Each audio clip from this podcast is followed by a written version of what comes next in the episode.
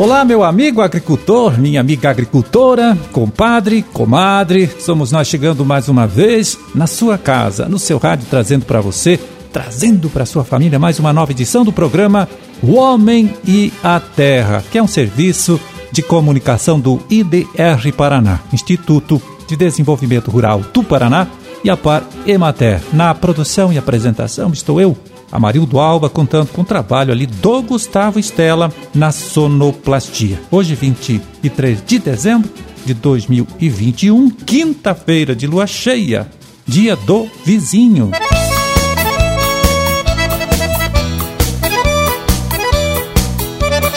Bom finalzinho de ano chegando aí, momento de a gente parar para fazer um balanço né, do trabalho realizado durante esses 12 últimos meses. Né? Para isso, então, a gente chama aqui a participação do secretário de Estado da Agricultura, Norberto Ortigara, que acompanhou de perto, bem de pertinho mesmo, todos os acontecimentos aqui no nosso agronegócio, na agricultura paranaense. Ele que vai fazer então um balanço é, dos principais fatos que envolveram, né, que marcaram a vida de quem vive e trabalha no campo aqui em nosso estado. Fala, secretário, conta pra gente. Amigos ouvintes, muito bom dia, especialmente você, agricultor, agricultora, trabalhador rural. O ano de 2021 foi muito desafiador para nós da agricultura, um ano de muitas dificuldades. Primeiro, porque nós tivemos uma profunda crise climática, crise hídrica, falta de chuva e as geadas severas que tivemos, que fazia tempo que não tínhamos,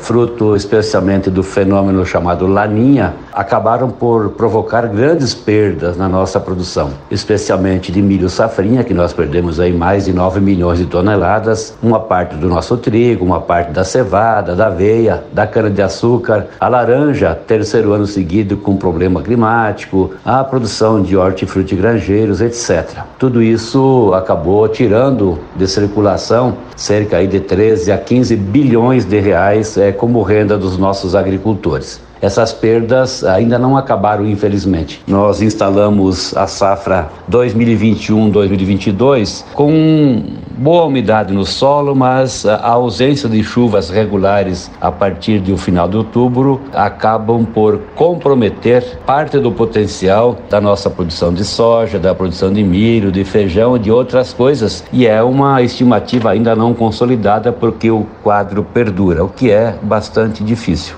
Junto com isso, 2021 foi um ano difícil para custos de produção, né? Primeiro, a pandemia continua exigindo da gente mais gastos, as cadeias de abastecimento mundial estão desarticuladas, o que fez aumentar muito o preço de máquina agrícola, implemento agrícola, enfim, todo esse conjunto de equipamentos que nós usamos. A questão política, a geopolítica no mundo, combinada com a desvalorização da nossa moeda, o real, fez com que a gente tivesse um crescimento fantástico aí do custo de fertilizantes, por exemplo, pondo de risco, além do sucesso financeiro dos nossos empreendimentos, o adequado abastecimento para safras futuras. Junto com isso, nós tivemos que enfrentar aí novos custos, como o enfesamento aí do milho provocado pela cigarrinha, coisa que a gente não tinha, os problemas da deriva na aplicação de agrotóxicos que acabaram é, prejudicando aí algumas culturas, como a produção de uva, de hortaliças, de amoreira para o bicho da seda e tantas outras coisas, e nós tivemos que tomar providências. Bom, mas 2021 foi um ano de reposicionamento sanitário para o estado do Paraná. Depois de uma luta de meio século ou mais, nós conseguimos concluir o processo de conquista do certificado como área livre de febre aftosa sem vacinação. E aqui elogiar a participação de todos, produtores rurais, agroindústrias, os nossos profissionais privados e públicos, todos aqueles que se envolveram junto com federações, sindicatos, cooperativas, mas também o nosso isolamento, apartamento do Paraná como livre de peça suína clássica, como sendo um estado independente. Bom, isso permitiu que nós é, pudéssemos começar a articular no mundo todo, onde a gente não participava do esforço de comercialização, a maior presença paranaense. Aliás, foi para isso que nós nos empenhamos tanto nos últimos anos para conquistar essa certificação. Essas certificações abrem a perspectiva de negócios bilionários em dólares para a agricultura do Paraná. É, e por isso mesmo, já antevendo isso, 2021 foi um ano de grandes anúncios aí de investimentos agroindustriais dando perspectiva de um grande crescimento na suinocultura. Eu acredito particularmente 60 a 70% nos próximos cinco anos, só pelos projetos já indicados e em instalação. O nosso crescimento aí acima de 15% ao ano na produção de peixes de cultivo como tilápia, que já começa a ganhar o mundo, inclusive na forma de peixe fresco, mas o nosso desafio é chegar com peixe congelado para aumentar eh, a eficiência logística, baixar custo, aumentar a durabilidade do, do peixe na prateleira de supermercados, etc. Os grandes investimentos em leite que estamos fazendo, qualificando aí para a nossa presença maior, que é muito tímida hoje no mercado mundial, especialmente aqui fábricas de queijo de todos os tipos, em grande ou pequena indústria, leite em pó, manteiga e também aí o grande investimento que a gente verifica em fábrica de rações para todos os tipos de animais, de pet a produção bovina, leite, suínos, frango, etc. Aliás, o frango continua crescendo, novas indústrias se instalando, novos dias de abate sendo anunciados, novos turnos de abate sendo implementados. Enfim, o desafio de aproveitar esse novo padrão sanitário que nós conquistamos. Pois é, graças a essas conquistas aí, né, a esses avanços relatados aí, enumerados pelo secretário de Estado, Norberto Ortigara, o agronegócio paranaense deve fechar agora este ano com um aumento de 10% nas suas exportações. Cresceram as vendas para o exterior das carnes de frango, boi e porco. É, no caso do frango, por exemplo, o crescimento na exportação foi de mais ou menos 8% no volume e superior a 20% nos é, valores em dólares. A venda externa de açúcar também subiu, de produtos florestais idem, e até a fécula de mandioca ganhou um bom espaço aí depois de muito tempo, né, neste comércio com outros países.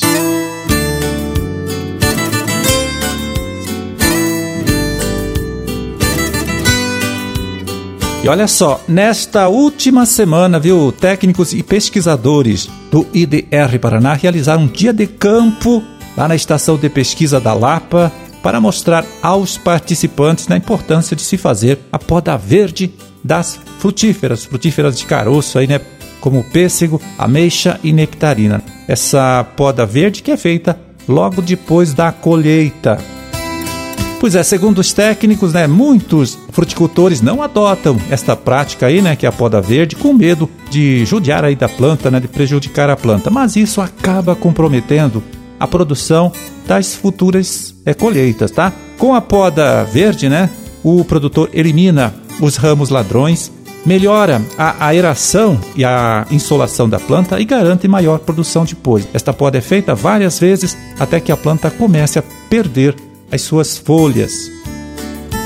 Então, viu, estes eventos realizados lá na estação é, de pesquisa da Lapa, como esse dia de campo sobre poda verde, que são bastante interessantes porque permitem ao produtor ver tudo na prática, né?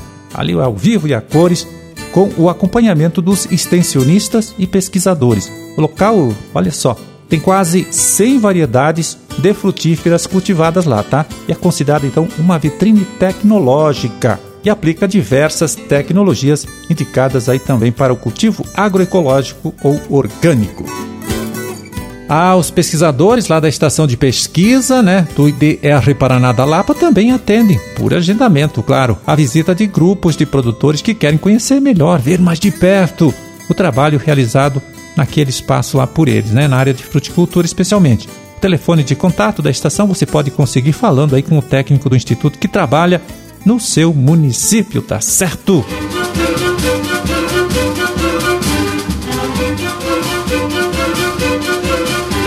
É, terminamos a nossa empreitada de hoje. Vamos ficando por aqui desejando a todos vocês aí uma ótima quinta-feira e até amanhã, é quando a gente estará aqui de volta mais uma vez, trazendo para você, trazendo para sua família também, uma nova edição do programa O Homem e a Terra. Um grande e forte abraço a todos. Fiquem com Deus e até lá.